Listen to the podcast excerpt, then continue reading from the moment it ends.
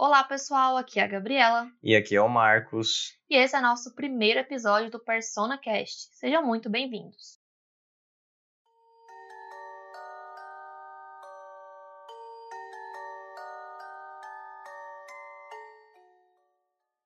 Nesse primeiro episódio, a gente vai falar da série da Netflix, A Maldição da Mansão Bly.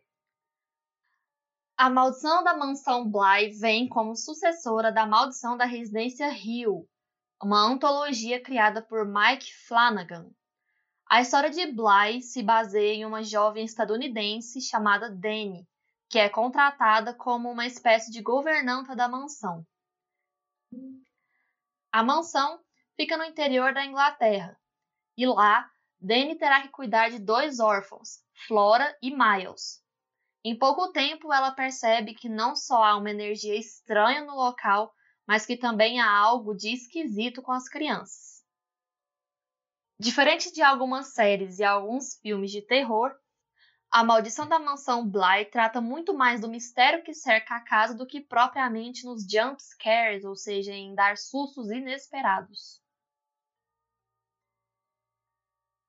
Então, feita essa recapitulação do, do que é a série, do que ela trata, a gente vai começar falando um pouco das nossas impressões, o que a gente achou, o que a gente pode falar sobre a psicologia.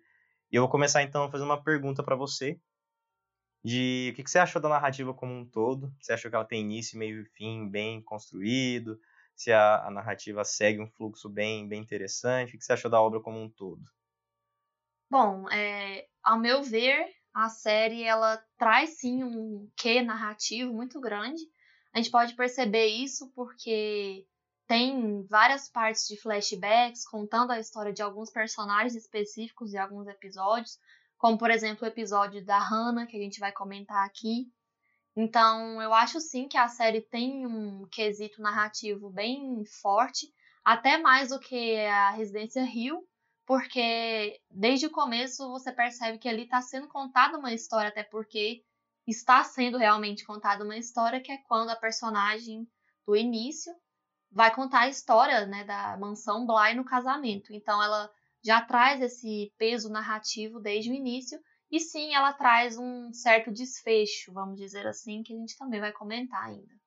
E só para fazer um adendo, pessoal que está ouvindo, que o podcast inteiro vai ter spoiler, então muito provavelmente se você não viu a série, você vai se decepcionar com os nossos comentários, que você vai ter é, informações antecipadas e boa parte da narrativa é construída no inesperado, né? Igual na, na Residência Rio, a Residência Rio é construída pro fim, né? O uhum. final da, da obra é quando realmente acontece o desfecho, o desenlace e, e fica muito bom. Exatamente. Então, se você não viu a série ainda e quer ver, toma cuidado um pouquinho com esse podcast, porque ele vai conter alguns spoilers. A gente precisa trazer situações específicas para o que a gente quer analisar aqui. E caso você não queira assistir, você pode procurar algum resumo sobre a série e depois voltar aqui e ver o podcast e ouvir o podcast depois. E falando ainda sobre a narrativa, aproveitando a oportunidade, a gente pode pensar o que, que teve na narrativa que foi bastante retrabalhado, né? Durante a obra inteira, elaborou-se, reelaborou-se, né? Como se fosse um fio condutor, a mesma temática. O que, você acha, assim, que a Mansão Bly fala? Porque embora a, a narradora, no final, diga que, que a Mansão Bly é uma história de amor, o que, que você acha que são outros temas que ela, que ela fala? Então, uma questão de muito peso que a gente percebe ao longo da série, ao longo dos episódios, ao longo da história, quando a história vai se revelando, é a questão dos traumas. Tudo ali é muito traumático, todos os episódios que acontecem causam muitos traumas nas pessoas envolvidas, e a gente pode perceber isso já logo quando a Dani chega na casa. A gente percebe que ela já é acompanhada por uma espécie de fantasma que segue ela pela vida, né? Isso a gente vai entender depois que é um trauma dela mal resolvido e que causa sintomas para ela, né? Ou seja, ela vive o tempo todo preocupada se ela vai estar tá olhando no espelho ou não, porque esse fantasma sempre tá, tá lá junto com ela quando ela se olha no espelho.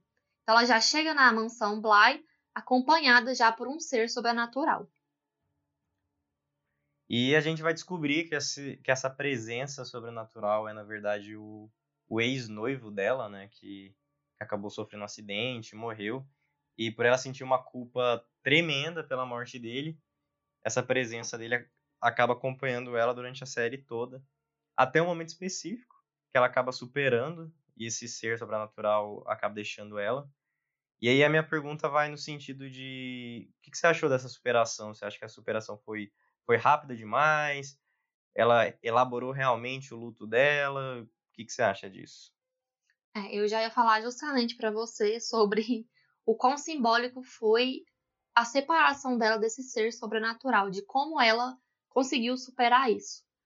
É, primeiro, eu acho que vale a gente ressaltar aqui que é interessante observar o drama sentimental que ela vivia já no momento de tentar terminar com ele, ou seja, Provavelmente ali a gente já percebeu que a personagem vivia algo é, em relação à sua sexualidade, que ou ela não ela não estava satisfeita com o relacionamento heterossexual ali, ou ela realmente também não sentia nada por ele, e ela queria que aquilo fosse terminado, só que também causava sofrimento nela, porque o apego afetivo pela família dela e o que a família sentia por ele também era muito grande. A responsabilidade que ela tinha ali naquele relacionamento era muito grande.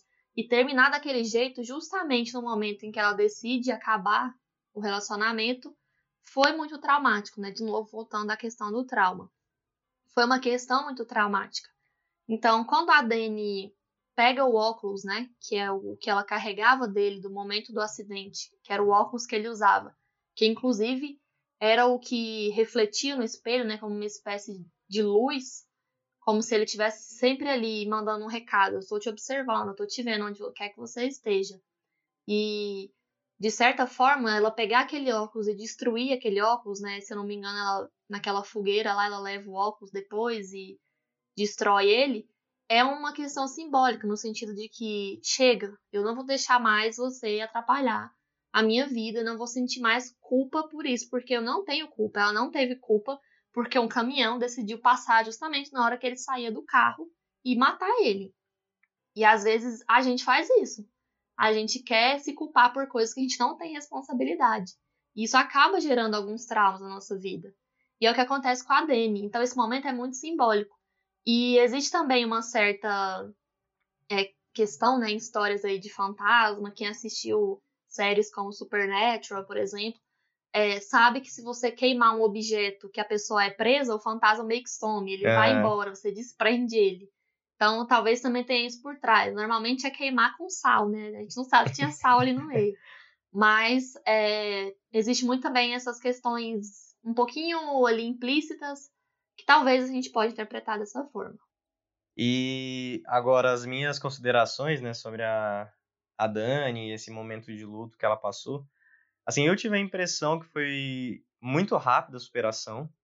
Né? Eu achei que eles trabalharam uma fixação dela nesse momento da vida muito grande. A gente acompanha. É a primeira aparição de fantasma que tem, é do, do ex-noivo dela. E a gente fica, nossa, quem que é essa pessoa? Quem que é essa pessoa? A gente acaba descobrindo, não sei o quê.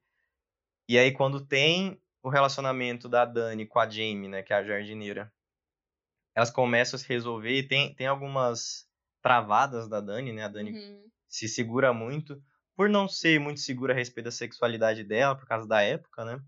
E também por causa da, da culpa que ela carrega com o ex-noivo. Só que a resolução dela, eu acho que foi muito intensa, muito rápida, muito simbólica. O que é bom, né? Tipo assim, uma, uma experiência catártica de tchau, resolvi, passado é passado e vida que segue. Mas eu acho que a minha impressão, né? Faltou que isso fosse um pouquinho mais aprofundado. Uhum. A impressão que eu tive é que esse fantasma né, do ex-noivo dela foi colocado para demonstrar que a Dani já tinha algum tipo de sensibilidade para o sobrenatural. Então, assim, isso não foi até porque a série de eventos vão acontecendo muito rápido ali, porque é uma temporada, são poucos episódios. Então, a sucessão de eventos vai acontecendo cada vez mais rápido. E eu acho que poderia ter sido também um pouquinho mais trabalhado esse lado do, do ex-noivo, mas eu acho que eles colocaram ele ali só para mostrarem que, olha, a Dani ela já vem com histórico de coisas sobrenaturais. O que, que vai acontecer com ela agora no ambiente mais sobrenatural ainda que isso, né? Então, acho que foi mais para trabalhar isso nesse sentido. E aproveitando essa, essa reflexão sobre os coadjuvantes, né, aquelas coisas que estão em segundo plano, tem personagens, né, e tipo narrativas paralelas que são muito importantes, até mais, assim, para mim eu achei narrativas que foram muito mais impactantes do que a narrativa Dani Jamie e o núcleo, né, da história em si.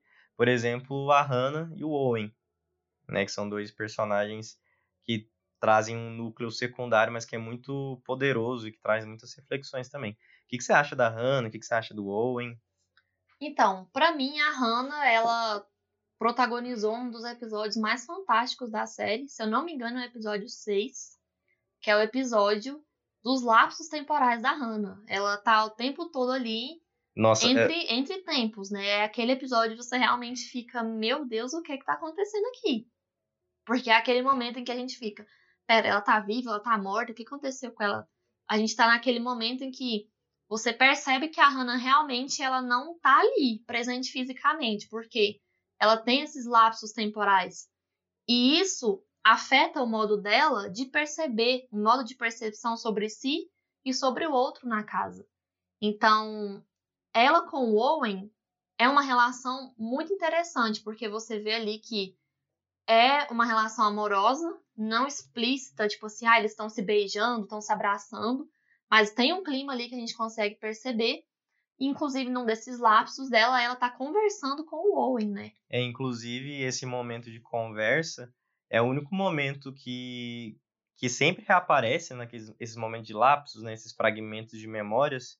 Esse, é, essa é a única memória que é fixa e que ela volta para ela para ela conseguir é, se ancorar no mundo e, tipo, não perceber que ela morreu, né? Porque naquele momento ela já tá morta, né? Sim, tanto que ela pergunta para ele, ela tá lá falando, refalando tudo de novo, e aí ela para como se ela tivesse um clique, e aí ela vai e fala: Eu tô fazendo isso de novo, né? Aí o Owen, que é projetado né, pela cabeça dela, fala: Sim, você tá fazendo isso de novo.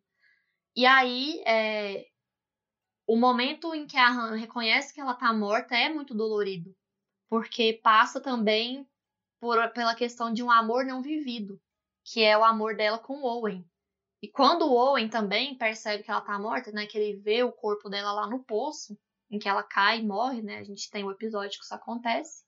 E depois a gente liga todos os fatos e se assusta, né, porque ela morre exatamente no momento que a Dani chega lá no lugar.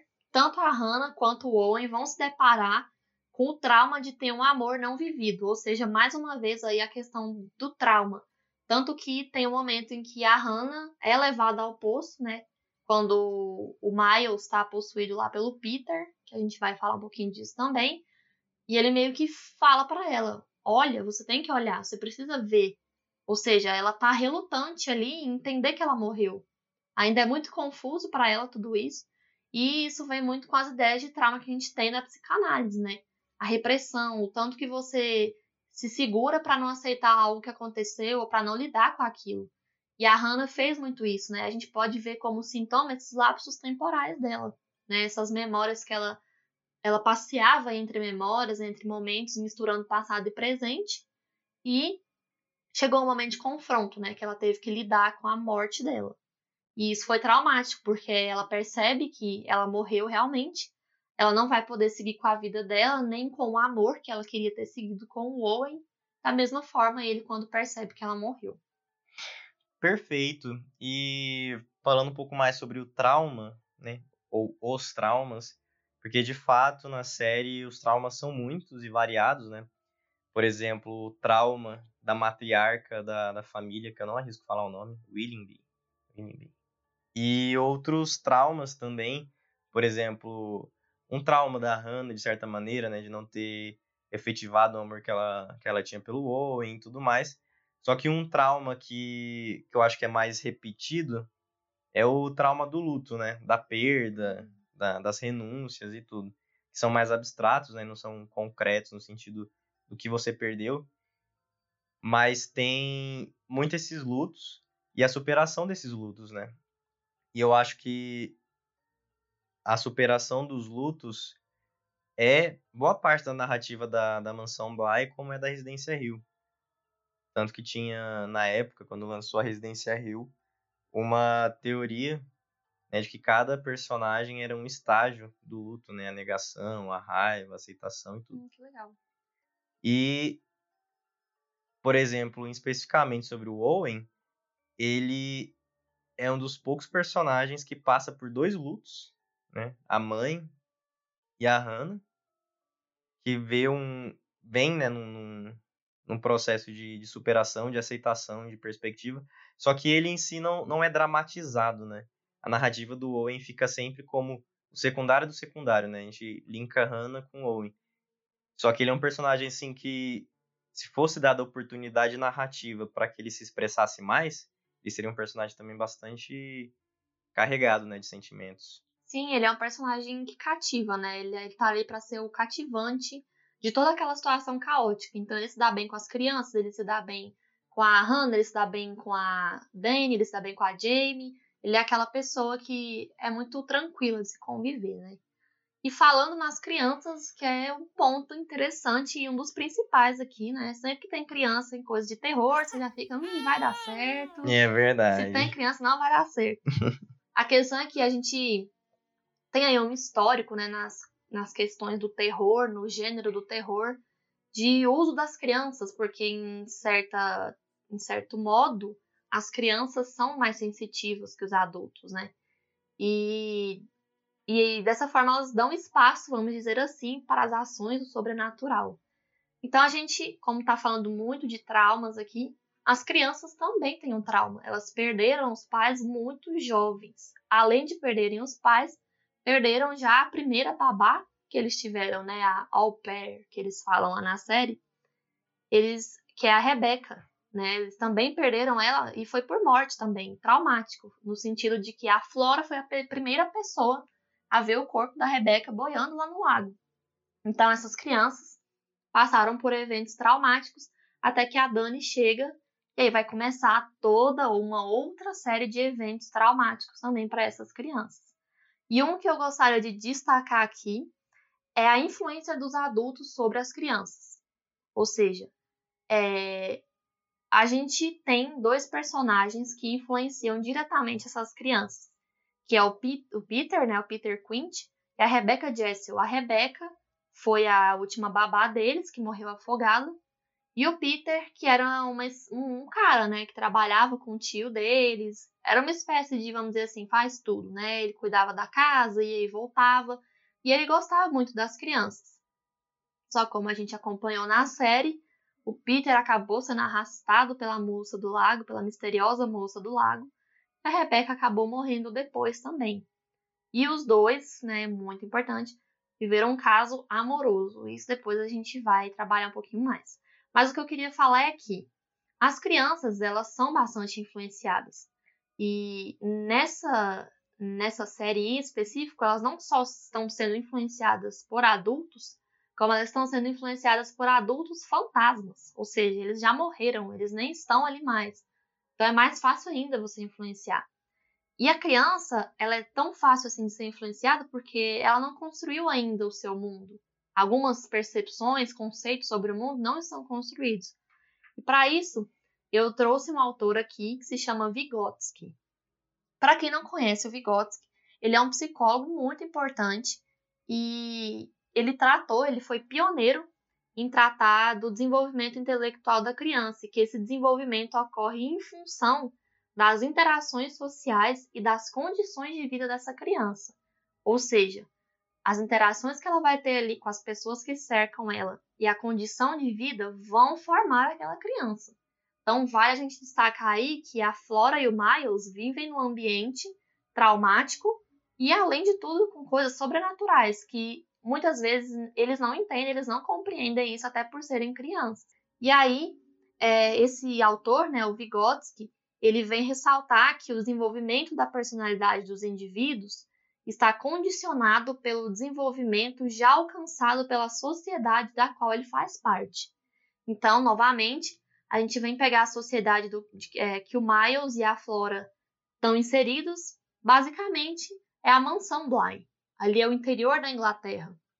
Eles não têm outra convivência, eles têm aula em casa, então tudo que acontece na vida deles é dentro daquela casa.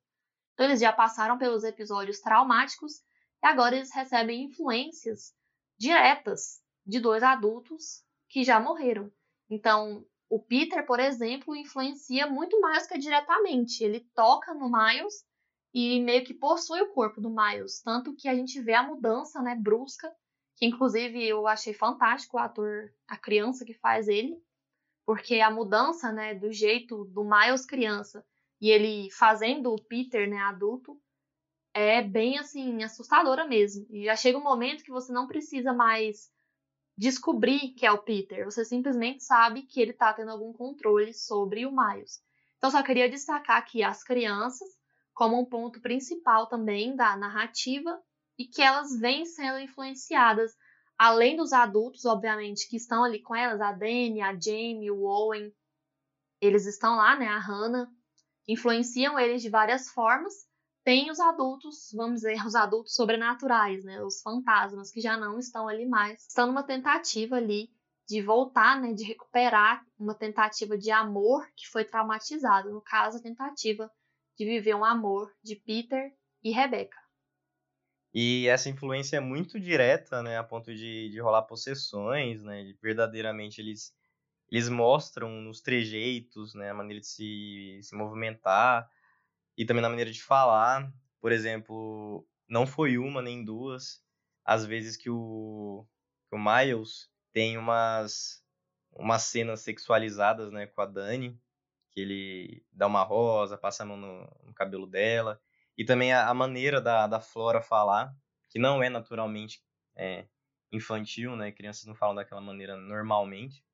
Então a gente já começa a suspeitar desde muito que algo, algo está estranho, né? A ideia de tá normal, mas tá estranho, tá estranhamente uhum, normal. É, é, um conceito do, do Freud, que é o, o normal inquietante, que em, em alemão seria unheimlich. Uh. uh. Aprendendo alemão. e esse normal inquietante é um, uma espécie de, de fórmula que volta sempre em narrativas de terror, e que buscam suspense, que buscam suspense. Então, a Flora e o Miles têm esse esse normal que inquieta porque a gente não sabe realmente, né, o que estava acontecendo. E só para complementar, falando ainda sobre o Freud e para dialogar um pouco com Vygotsky, que a sociedade encarnada no no Peter e na Rebecca seriam o superego que eles estão em formação, né? Então eles estão formando o superego deles a partir da influência que recebem do Peter e da Rebecca.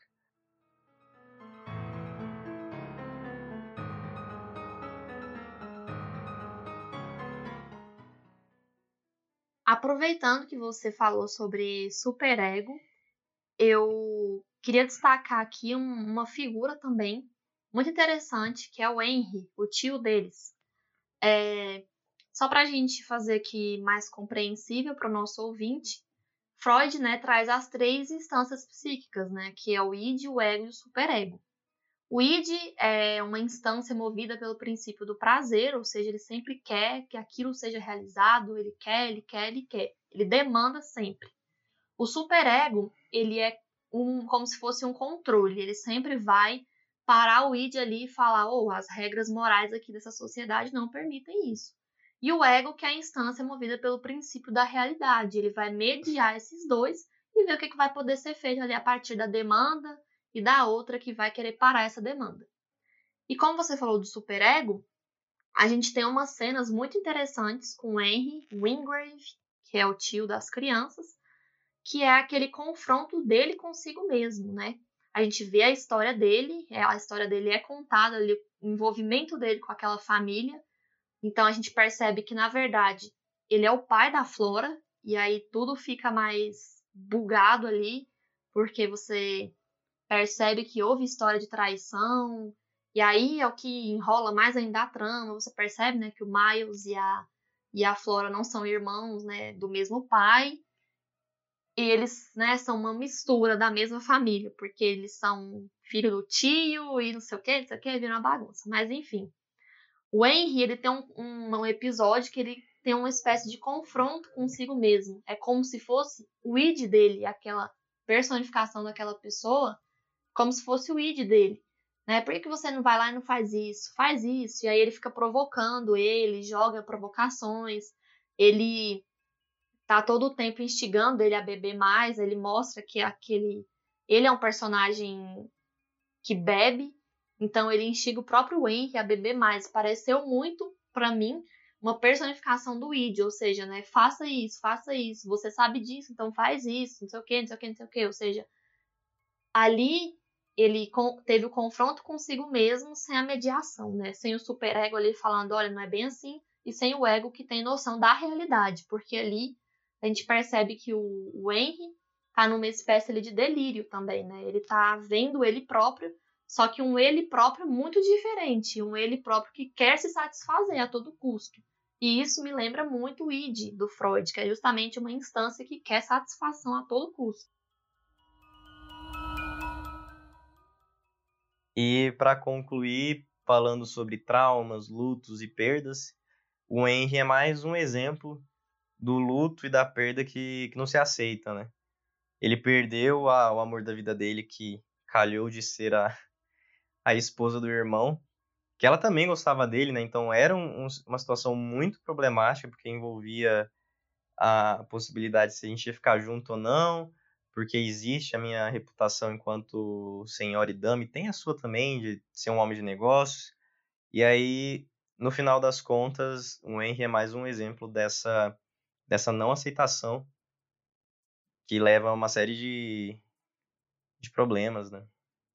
Bom, então a gente chega no ponto crucial da maldição da mansão Bly, que é a tal da moça do lago, né? Que atormenta a casa ali, que as crianças já sabem da existência dela e que deixa as pegadas ali durante a noite. Ela sai durante a noite, vai à procura de alguém ali para levar para o lago. E as crianças sempre avisam, inclusive tem né, o episódio que a Flora avisa para Dani, não sai do quarto à noite, porque ela sabe que essa mulher do, sai desse exposto lago, vai lá, pega alguém e leva pro lago, né? E mata essa pessoa, é porque eles já presenciaram a morte do próprio Peter por essa mulher do lago. E a dama do lago, né, a mulher do lago, tá na origem, na gênese de todo o rolê da mansão Bly, do e porquê que rolê. e que rolê, né? De todo de todo motivo né que movimenta a, a narrativa. E quando a Jamie tá falando né porque ela é sempre uma uma voz narradora que em tempos em tempos interrompe a narrativa para fazer alguns comentários ou simplesmente narrar. E ela fala sobre a determinação dura e muito firme da Dama do Lago que criou né que criou uma, uma espécie de centro de gravidade na mansão Bly e que nenhum espírito consegue sair dali. Então, qualquer pessoa que morra na mansão ou perto dela é sugado por esse centro de gravidade, que é a determinação, a determinação da Dama do Lago. E a gente vai descobrir que a, que a Dama do Lago é uma das mulheres iniciais da, da família nobre, né? Que é a Viola Floyd. É isso, né? Sim. E ela tem um, uma situação de relacionamento também muito conturbada, porque é assim que ela consegue alcançar alguns objetivos materiais e instrumentais da vida dela, que era assumir a mansão, que era fazer é, jus ao legado da família, ela adoece, ela fica muito ruim, ela pega um, um adoecimento do pulmão e fica acamada durante muito tempo, coisa de anos. E assim vai. E aí, perto do. Quando ela tá assim, pressentindo que as coisas estão acabando mesmo, ela manda pegar todas as, as coisas que ela acumulou, tudo que ela tinha de valor, colocar dentro de um, de um baú para que fosse deixado de herança para a filha dela. E aí fica nisso, congela um tempo a narrativa aí, e a gente vai descobrir mais para frente algumas coisas. É, e aí, nesse, nessa história né, da Viola, é interessante a gente observar alguns pontos. A gente percebeu ali na série, contando a história, que o objetivo dela e da irmã de início era somente casar ali com um homem qualquer que ele pudesse administrar os negócios da família, porque a época não aceitava que as mulheres fizessem isso. Mas na verdade elas só iam usar ele como uma espécie de fantoche, né? Ele iria estar tá lá e quem ia fazer realmente acontecer ali era ela e a irmã. Só que, né, ela casa com um cara que ela realmente começa a gostar dele. Ela começa, ela se apaixona por ele porque ela percebe que é uma relação boa.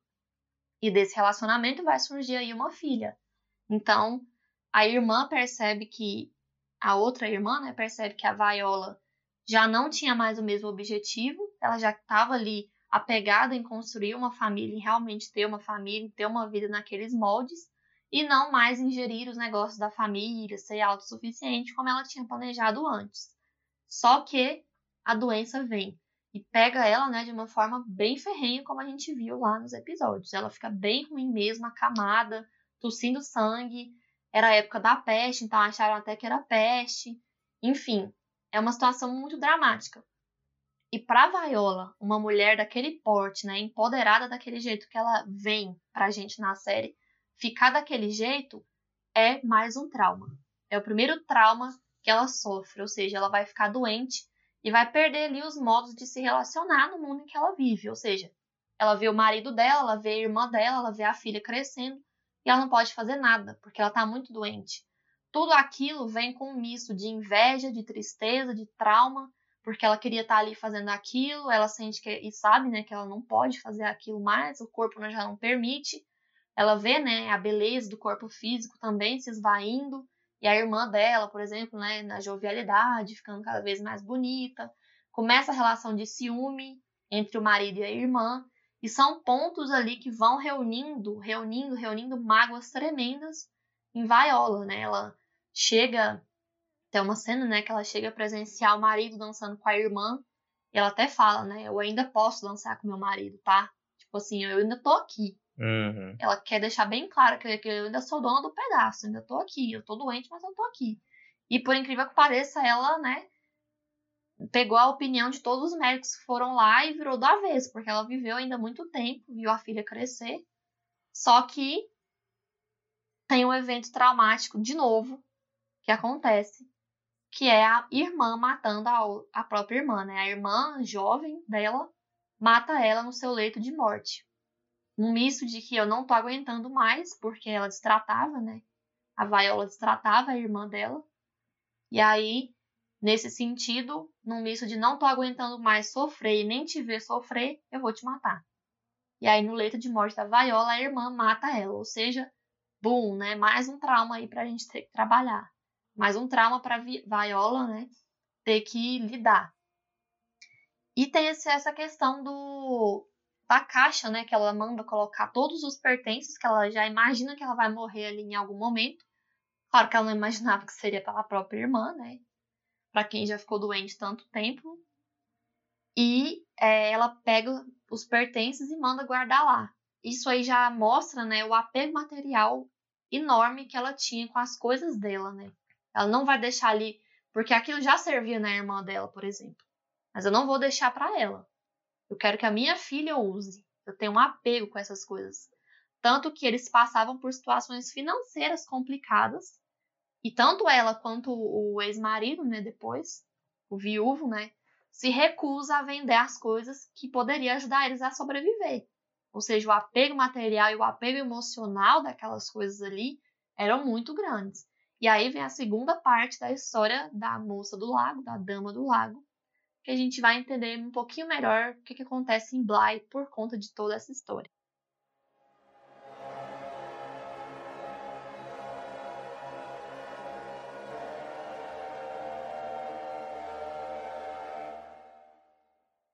E falando de algumas dimensões psicológicas da, da Viola, assim, o que implica ela ser do jeito que ela é, da onde que vem ela ser como ela é, eu tenho algumas hipóteses, eu chego a arriscar algumas coisas, e uma delas é falar que determinação, que é a palavra escolhida pela narradora, né, pela Jamie, é uma espécie de eufemismo. Tipo assim, ela não é determinada, dura, resoluta. Eu acho que ela é mais obsessiva e fixada numa certa coisa que ela não consegue se desvencilhar. Uhum. Porque, de novo, o luto é a aceitação que, de, de que acabou, né? Que perdeu, Sim. de renúncia. E a Viola é a, a primeira que não aceita ter perdido. Sim. Ela não aceitou ter perdido a, a liderança da família, não aceitou ter perdido a beleza, não aceitou ter perdido nada. É envelhecer e morrer e aceitar, né, que acabou. Eu acho que é por isso que o trauma dela é tão pesado, porque ela não aceita, né? A aceitação é, de um trauma faz com que você lidar com ele seja mais fácil, por mais dolorido que ele seja. Você pelo menos tenta lidar com ele. A Viola, a gente vê que ela quer expulsar esse trauma, ela quer tirar isso de perto, ela não quer lidar. Ela não aceita. E essa não aceitação é o que corrói ela cada vez mais. E aí, voltando né, às questões dela na caixa, na famosa caixa, a gente, né, o telespectador, se assusta quando percebe que quando a Viola morre, ela fica presa dentro daquela caixa. Né, o espírito dela, de certa forma, ali, a manifestação dela, tá presa dentro daquela caixa. E tá esperando a filha, ou seja, ela tá sonhando com o momento que a filha vai chegar. E vai abrir a caixa, né? E aí ela vai poder sair, ver a filha e ver as outras coisas lá fora. O que acontece é que é, ela abre né, o armário que tá dentro da caixa e vê, né? Ela percebe que ela tá na caixa, porque ela vê os vestidos todos lá. E aí vem aquela série, né, que a, a narradora traz. E ela deitava, dormia, andava, dormia de novo. Acordava, andava, dormia de novo. E ela ficou nesse ciclo muito tempo, muito tempo. Né? Ela, quanto tempo se passou até que a irmã foi, né, abrir, vamos dizer assim, o, o baú, que a filha dela já estava até um pouquinho adolescente. Então, ela ficou um tempo nesse ciclo vicioso, vivendo só dessa forma esperando, né, com a expectativa gigantesca do dia em que a filha fosse abrir o baú. Ela ia ver a filha dela e ia ficar feliz porque a filha dela ia poder usar as coisas que ela usou. Só que aí ela tem a infeliz, né, a infelicidade de ver que é a irmã que abriu o baú, que foi lá, roubou a chave, abriu o baú e estava pegando o vestido. E aí, no misto de raiva, né, de ódio, o espírito, né, da Viola vai lá e mata a irmã enforcada. Ou seja, é um momento que a gente. Esse é um jump scare da, na série que a gente realmente não esperava que ia acontecer desse jeito. É porque no momento que acontece, a gente não sabe que era o espírito da Viola que estava lá na caixa. Então ela meio que sai do vestido que a irmã tá segurando e enforca ela até a morte. E é bem emblemático isso, já que né, essa irmã mais jovem foi a irmã que matou ela também. E por último, né, o último trauma de Viola, aquele que realmente faz com que crie a maldição da mansão Bly, é o abandono, né? É quando o marido dela e a filha vão embora da mansão, eles não querem ficar ali mais até porque a irmã dela mais nova foi morta, eles misteriosamente não sabem por quê. Pegam o baú, jogam o baú no lago. E a Viola percebe que ela foi abandonada ali. Naquele momento, ela sai do baú, né, porque o baú ficou aberto, e começa o ciclo que ela repetia dentro do baú, só que agora, né, naquela forma fantasmagórica, né? E aí ela fala. E aí ela acorda, ela andava e dormia de novo. Só que nesse acorda, andava e dormia de novo, Viola vai matando pessoas, porque o ódio dentro dela é tão grande que ela precisa matar outras pessoas, ela precisa retirar de outras pessoas a possibilidade de viver. E ainda mais ali na mansão, né? Na mansão que era dela. Então, acontece tudo isso de novo. E aí, com o passar do tempo, ela vai se desconfigurando. Ou seja, a gente percebe, né? O semblante do, dos espíritos, né? Das, dos fantasmas que vão ficando ali na casa com o passar do tempo, eles vão ficando sem rosto, né? O rosto deles não tem olhos, não tem boca, não tem os furos do nariz, como se fosse um bicho de cera, né? E isso vai acontecendo com eles. E acontece o mesmo com Viola, obviamente. Ela inicia tudo isso. Essa maldição, esse ódio, fez com que, como você falou, ela criasse uma espécie de centro gravitacional ali na casa. Você morreu aqui, você não sai daqui. Você é vítima também do meu ódio, porque eu sofri muito, você também vai sofrer. E essa impressão que eu acho que a Viola quis colocar ali com todas as pessoas que tivessem contato com aquele local e morressem ali que as pessoas sentissem o quão traumático foi para ela viver ali também. E de certa forma ela passou a fazer aquilo de forma inconsciente. Quando ela já estava matando as pessoas, ela estava num ciclo, né, de ódio, de raiva. Tudo que ela queria fazer era pegar e matar, porque era aquilo que satisfazia ela de alguma forma. A gente pode trazer o conceito também de satisfação substitutiva, né, do Freud. Ou seja, quando você não pode satisfazer de verdade o que você quer, você arruma alternativas. Ou seja, Viola não pôde viver a vida dela do jeito que ela queria, não pôde ter a possibilidade da filha ter aberto o baú e pego lá a roupa. Então, o que, que ela vai fazer para sanar aquele ódio pulsante dentro dela? Ela vai matar pessoas. É o que ela consegue fazer ali naquele ciclo em que ela se encontra. Ela vai entrar na casa, quem ela achar, ela pega, mata, leva para o lago junto com ela. Mais uma questão interessante, ela puxa a pessoa lá para o lago, tanto que os corpos né, ficam todos lá embaixo. Quando você mergulha lá, tem as cenas de mergulho, tem os corpos lá. Ela traz para junto dela. Vocês vão ficar aqui mortos. Porque meu ódio tá aqui pulsante, eu não tenho outra forma de jogar ele para fora. E aí o trauma dela tá ali, vários traumas reunidos. E aí é o grande mistério da mansão Bly, né? É como as coisas ali acontecem. Por que as pessoas não podem sair? As pessoas que morreram, os espíritos, estão presos ali. Porque a maldição foi criada junto com a Viola. Quando ela é jogada no lago e, né, todo aquele misto de raiva, de rancor, de ódio faz cria uma prisão ali na mansão. E eu também acho que falam muito de uma questão de identidade e de narcisos. Porque quando a identidade da Viola e de todos aqueles que morrem na mansão Bly começa a se esvair, né, a expressão que eles usam, ah, estou me esvaindo. E eles se esvaem para onde? Para a memória, né, que Sim. é onde a identidade pode se manter. Só que tudo se desfaz, né? Tudo se decompõe, inclusive a identidade. E aí, com o tempo, essa coisa de ser quem se é vai se perdendo. Então, todos eles vão perdendo sua identidade, vão perdendo sua, o seu narciso e virando realmente decoração, fantasmas decorativos. Sim. Tanto que tem uma cena que eu achei muito boa, quando o Peter e a Rebecca vão para possuírem os meninos decididamente, né, que eles têm que aceitarem eles. E ele pega uma das pessoas que morreram lá, que era inclusive a irmã sim, sim. da Viola, e totalmente sem, sem força, sem vitalidade, sem identidade, não era nada, era tipo um boneco, né? Era um manequim. E parte do luto é deixar o seu narciso ir embora também, né? É deixar sua identidade ser sepultada.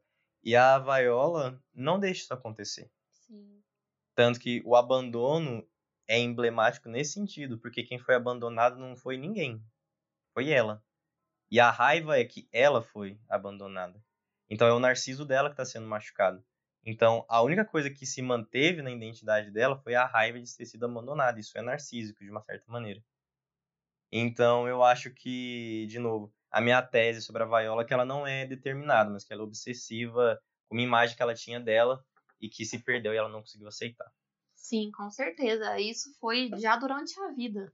Ela foi se vendo perder essa identidade ao longo da vida, né? E quando ela viu que isso foi selado na morte, aconteceu ali a questão da maldição, que a gente vê sendo encerrada, a maldição, né, acabada por Dani, né? O momento em que ela tá com a, a moça do lago, que é a Viola, pega a Flora para levar para com lago com ela, porque ela vê a Flora uma criança, uma menina criança, ela, por um momento, ela para e pensa que aquela ali é a filha dela.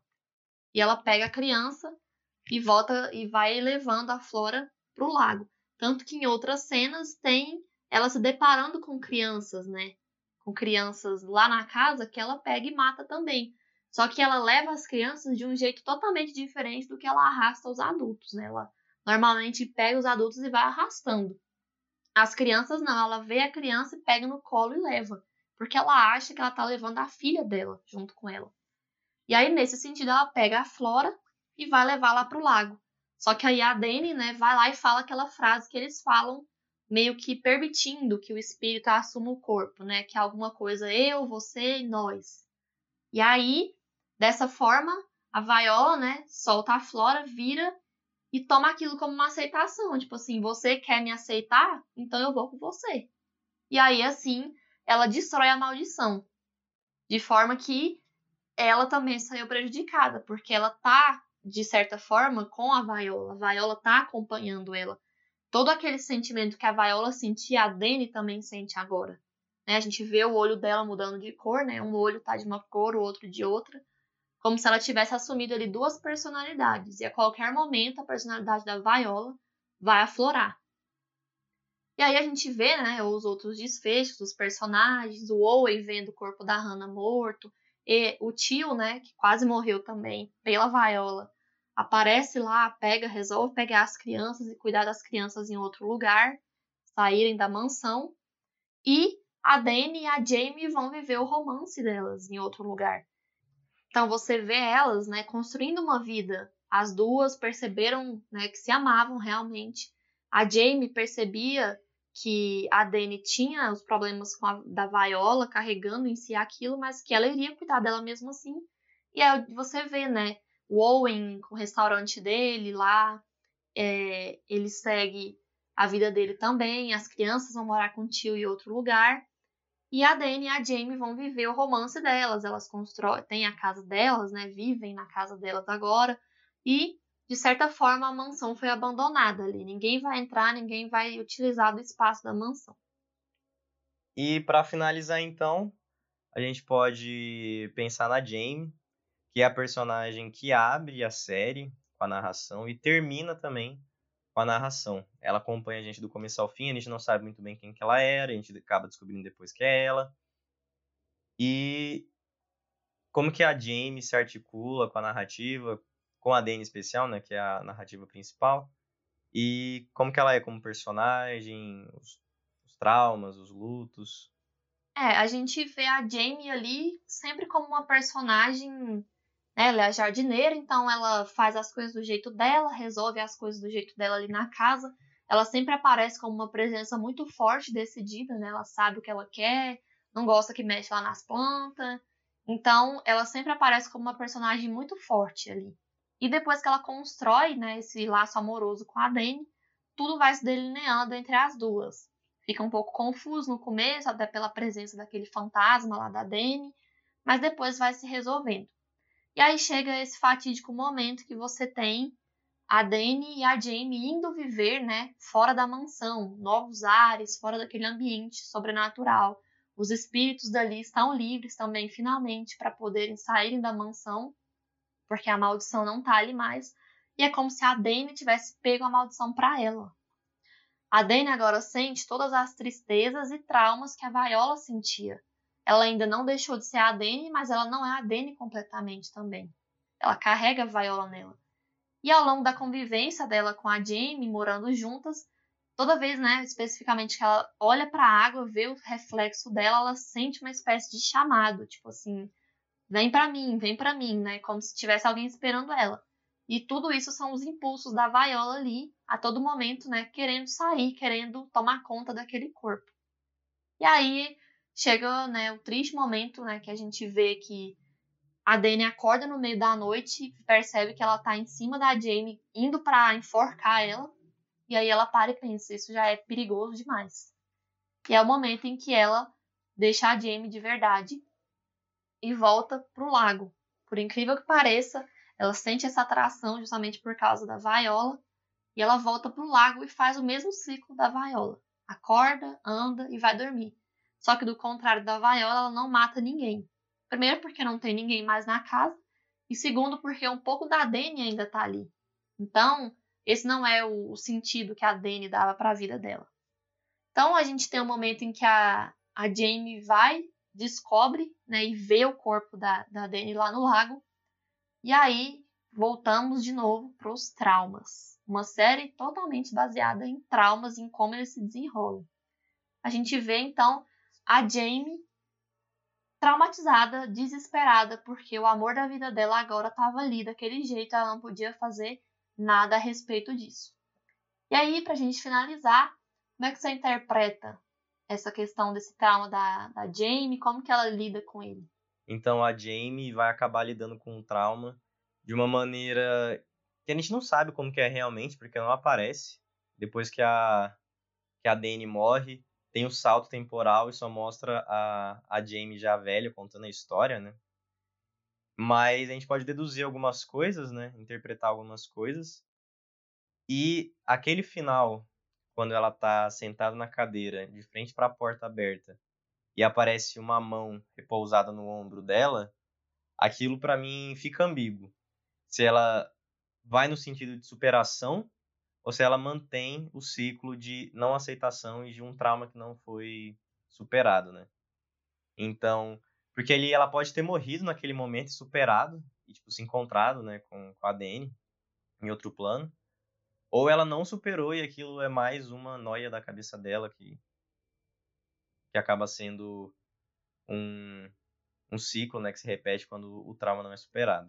É, eu acho que o que a gente pode perceber da Jamie naquele momento é que parece que aquela coisa da cadeira em frente à porta e a porta meio aberta virou algo meio ritualístico.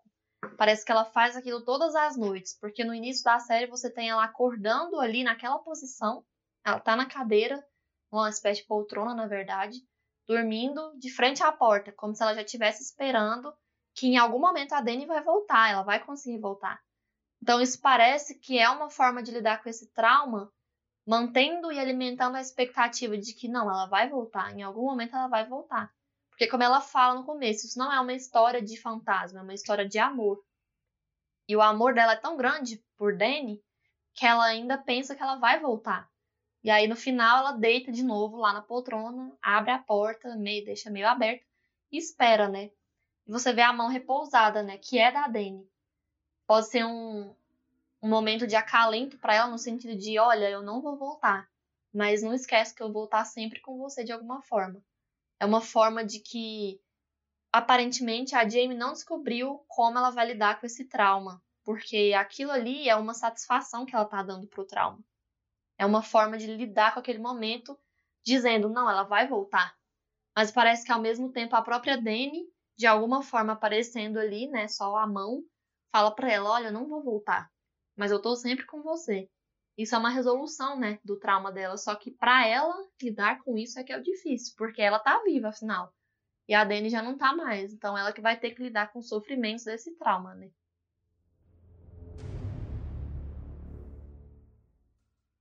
Então, pra gente finalizar de verdade agora, vou fazer uma pergunta, que é: se fosse para você sintetizar a série em algumas poucas palavras, como você sintetizaria? Eu diria que a Mansão Bly é uma história de amor, continua sendo, mas é também uma história de traumas, uma história de luto e principalmente uma história de de espelhos, enfrentar o seu narciso a cada momento e poder superar ou não quem você é e deixar de lado algumas coisas e poder seguir em frente. E você, como que você resumiria a série em algumas poucas impactantes palavras? Bom, eu acho que é nítido que o trauma se faz presente ali em todos os seres daquela série. Houve um momento de trauma. A gente falou isso aqui, né, no episódio inteiro aqui do podcast, a gente tá falando sobre isso. E por mais que seja duro também, é uma série muito bonita, tem uma leveza que não tinha na Residência Rio. Para quem não assistiu, inclusive, fica aí a dica: assista Rio, assista Bly. A gente vê a diferença. O ambiente da Rio era muito mais pesado, porque você tinha todo um rolê lá que né, a gente vai falar aqui agora, que pesava muito mais. É, mas em para mim, seria uma espécie de trauma misturado com a, com a beleza da vida. Ao mesmo tempo em que você vê a beleza da vida, a beleza do amor, você vê a tristeza de estar traumatizado. De que você vai ter que conviver com os dois. Você vai viver de forma bela, mas você também vai se traumatizar. E aí é o momento em que você precisa aprender a lidar com os dois. Você precisa achar um ponto de intersecção entre os dois. É o que a Viola não faz, por exemplo. Ela não entendeu nem a beleza de viver e nem o trauma dela ela soube entender. Então os dois desaglutinaram, né, viraram aquela coisa doentia nela.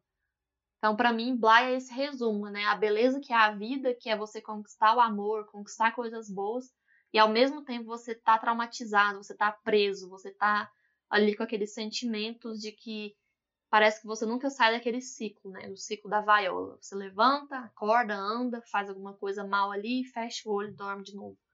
Então, é conviver com esse trauma. Esse trauma acorda, passeia com você aí, pode fazer alguma coisa ruim, mas ele vai dormir em algum momento.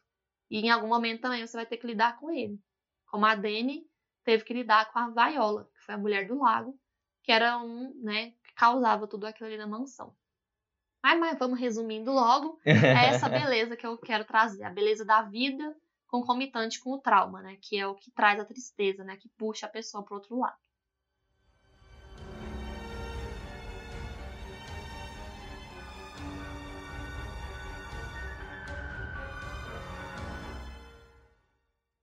Então, pessoal, esse foi o nosso primeiro episódio do nosso podcast, do Persona Cast, né, que a gente nomeou. Foi sobre a maldição da mansão Bly. Tá disponível no Netflix, então quem quiser ainda dá tempo de assistir. E lembrando então das nossas redes sociais, a gente tem o nosso Instagram, que lá a gente tem muitas análises de personagens, então quem quiser é só seguir lá, persona.e underline que a gente está lá ativo todos os dias. Se você quiser entrar em contato com a gente, pode falar pelo direct, a gente sempre vai ouvir, vai aceitar qualquer crítica, qualquer sugestão. Lembrando que a gente está no início, então não vai ser nada muito bem profissional, muito lá arrumado, a gente está aprendendo a mexer em muitas coisas. Mas a gente quis trazer aqui um pouquinho para vocês do viés psicológico e do nosso viés pessoal também, sobre essa série em específico. E eu queria deixar uma palavra de consolo para aqueles que assistiram a série e não choraram, porque todo mundo estava comentando que choraram lágrimas, muitos rios, e eu fui uma das pessoas que não chorou porque eu fiquei com medo da, da dama do lago, né, a Viola. Uhum. Então, se você não chorou, não se sinta desalmado. O medo foi maior. O medo foi maior. Bom, eu chorei, confesso que eu chorei sim, porque foi uma história de, de amor, né, que não foi possível ser vivido, isso é bem triste. Mas é isso aí, a gente agradece muito por vocês terem chegado até aqui. Se você tá aqui, né, no Spotify, dá aquela curtidinha, segue a gente aqui no nosso canalzinho no Spotify e a gente vai se falando. É isso aí, muito obrigado. Até a próxima. Tchau, tchau. Valeu.